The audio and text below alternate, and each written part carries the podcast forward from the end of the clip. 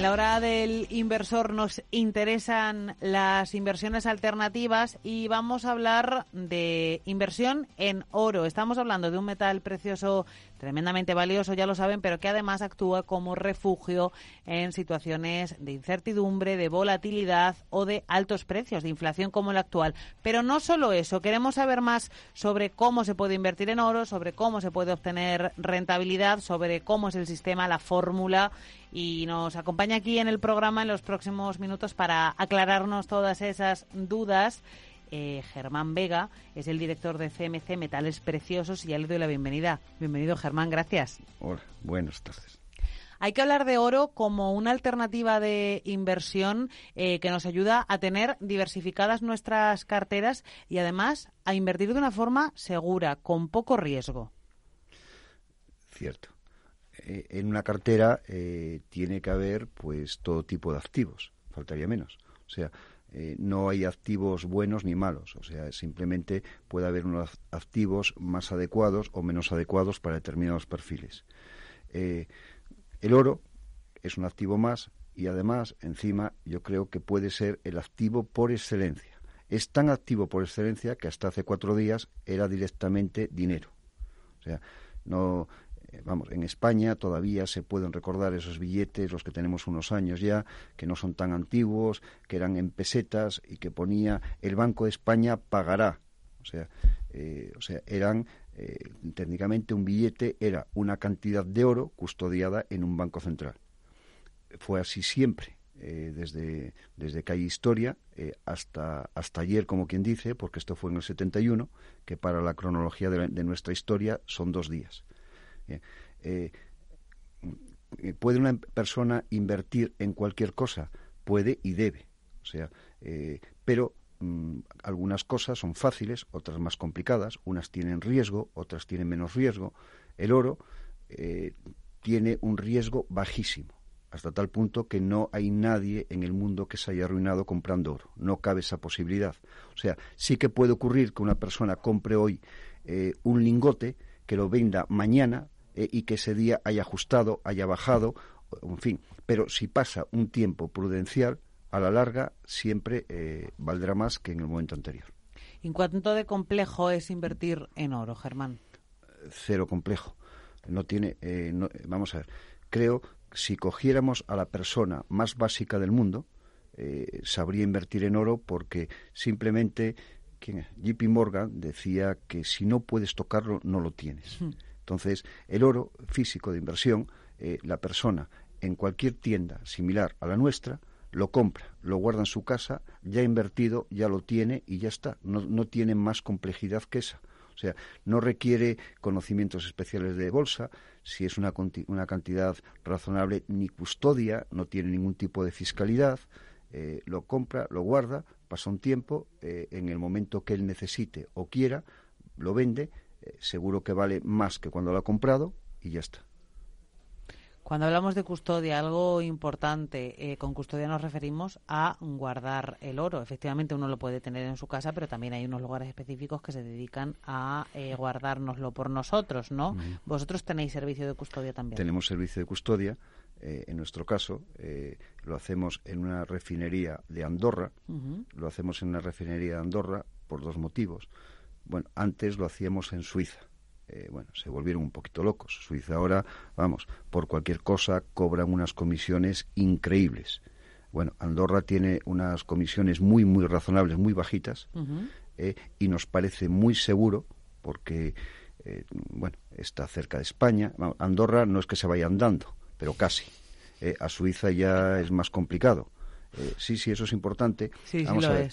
Eh, yo no soy eh, pues ni conspiranoico ni, ni catastrofista ni, ni, nada por el estilo. Aunque el contexto en el que nos encontramos a veces llama un poco. No, yo creo, yo creo que no. Esto es España y esto no es Venezuela ni en fin Europa siempre ha tenido problemas tuvo hasta guerras mundiales y guerras civiles y de todo y siempre vamos, cuanto más grande es la crisis, más fortalecida es Europa. Mm. O sea, no, no, no hay un problema especial en esto. Pero sí que puntualmente puede haber una crisis, eh, una época de cambio, eh, un, ahora, pues más que crisis, que, que vamos, no es, no es por la coyuntura especial del momento. Vamos, faltaría menos que venga una crisis. Siempre han venido. O sea, y vendrán muchas. Y si viviésemos mil años, eh, veríamos muchas más crisis. Entonces, eh, nadie sabe si todos sabemos que la última fue pues la del 2008. La de ahora, pues no se sabe si será dentro de un mes, dentro de un año o cuándo, pero que viene una crisis, seguro. Y que, eh, pues en esa crisis hay gente que sufrirá, es obvio, sobre todo los que no estén posicionados para ella. ¿eh? pero acabará y, nos quedaremos todos, pues otra vez, increíblemente bien. O sea, no, no es un problema especial. Pero durante ese tiempo y para estas cosas que pueden ocurrir en ese momento, pues deberíamos de tener eh, algo que nos garantice estabilidad en esos momentos.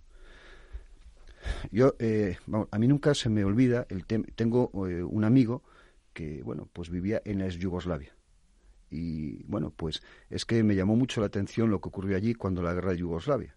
O sea, Yugoslavia son europeos exactamente igual que nosotros son personas eh, con los mismos valores, cultura, ideales y demás que un español. Mm, más aún, son personas que son, eh, en líneas generales, la mayoría eran muy cultos, tenían aficiones especiales, casi todos eh, los niños después del colegio y demás iban al conservatorio, o sea, no mm, sabían música, o sea, no, no era gente, no eran brutos. Y yo me acuerdo que incluso estuve allí en Sarajevo, cuando las Olimpiadas, y aquello era un sitio muy desarrollado jolín, de la noche a la mañana eh, se tuercen las cosas eh, y fue increíble, porque este amigo me comentaba que yo no sé qué día empezó la guerra, debió empezar un miércoles, no me acuerdo. Yo sé que ese fin de semana casi estaban brindando porque se había acabado el problema. Ya no había ningún problema entre los musulmanes, los cristianos y demás. Jolín, tan gordo fue el tema que dos o tres días después estalló una guerra y los pilló a, casi todos, al 99% de la población, sin, sin, tan siquiera haber ido al cajero y sin tan siquiera tener un solo eh, euro o, su moneda en casa. Eh, bueno, pues eso puede ser delicado. Entonces, no hay que obsesionarse, no hay que tener unos cuidados especiales, pero sí que eh, determinados escenarios pueden ocurrir. Y si ocurren, pues hemos de estar un poco preparados para ese escenario. Yo qué sé, yo siempre pongo, por ejemplo, el ejemplo del coche. Todos tenemos coche todos tenemos seguro del coche y todos estamos encantados de que pasen 20 años y no dar un solo parte. Pero hombre, por si tenemos un problema, tenemos un seguro. Bueno, pues tener un poquito de oro es ese seguro. O sea, ya digo que, esto no va a caer el mundo, ni, ni, en fin, sin comentarios. Pero si durante un tiempo ocurre algo eh, que nos ponga en una situación difícil, que ocurre, que, también es cierto, porque siempre creemos que, que yo que sé, que el corralito fue en Argentina, que ahora el problema está en Venezuela, eh, yo que sé, que el terremoto fue en Haití, que, en fin, y que no va con nosotros. Pero estas situaciones pueden ocurrir. Entonces, si ocurre eso, pues hemos de estar preparados eh, y una forma de estar preparados es tener un poquito de oro en casa. Pues en lugar de seguro de coche, seguro de vida un poco. Es un seguro de vida. Es un seguro de vida. Además es que es curioso, porque eh, yo recuerdo eh, en Argentina, eh, cuando el corralito, parece magia. O sea, lo, rápido que se reubica todo y cómo los comerciantes, cualquier comercio, aprendió en cuestión de muy pocos días a operar con oro. Entonces, eh, o sea, en, cuestión de dos semanas, cualquier comercio sabía perfectamente el valor que tenía un gramo de oro, que eran 18, que eran 24 quilates, o sea, y cuánto tenía que intercambiar, eh, o sea, cuánto alimento, por ejemplo, tenía que dar por un poquito de oro pero vamos, fue instantáneo, en cuestión de días. expertos enseguida, sí, sí. Además, en situaciones complejas nos hacemos expertos pronto porque hay que espabilarse. Tres preguntas rápidas, Germán. Eh, ratio, rentabilidad, riesgo, eh, fiscalidad y tema de comisiones. Eh, rentabilidad, increíble, que es el, es el truco porque la gente no lo sabe. O sea, yo mismo he hecho una tabla de la rentabilidad del oro. La puede consultar cualquiera porque ahí está en nuestra web, pero hay miles de históricos de, del oro y de cualquier materia prima. he cogido 50 años y he cogido 50 años porque primero la tenía bastantes menos, pero siempre me decían, claro, es que has cogido la crisis de 2008, tal, en fin, bueno, 50 años. La tuve que hacer en dólares porque de aquella no existían ni euros y sale una rentabilidad media anual de un 24%. O sea, la rentabilidad del oro es muy alta. Eh, en cuanto a fiscalidad, como decías, no tiene fiscalidad.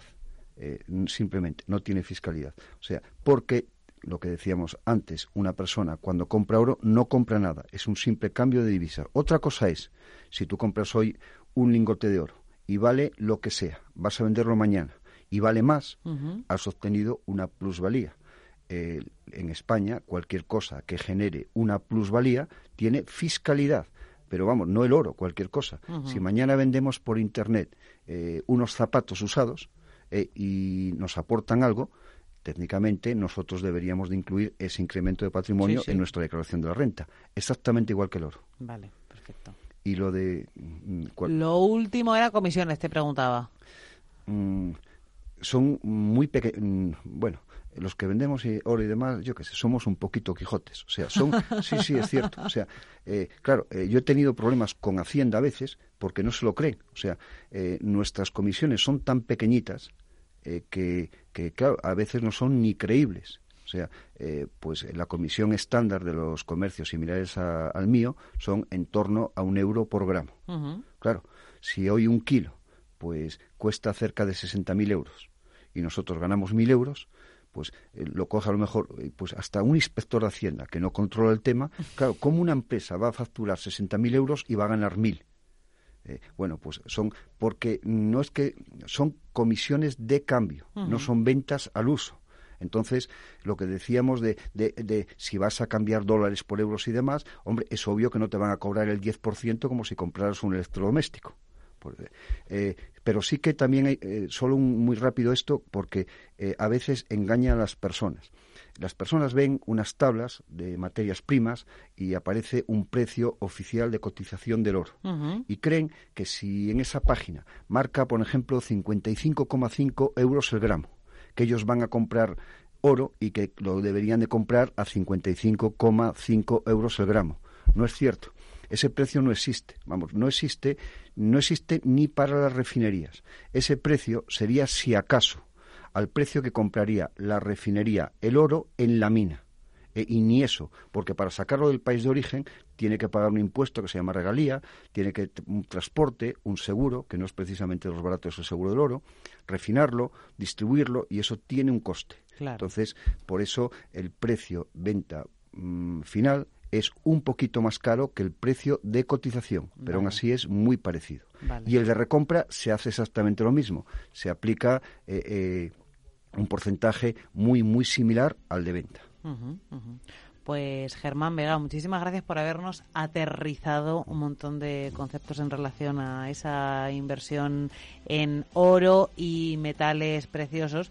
Bueno, pues para ver que, es algo que a veces la gente puede entender como que es tremendamente complejo, pero que al final es accesible para todo tipo de inversor que quiera diversificar y que quiera optar por inversión alternativa.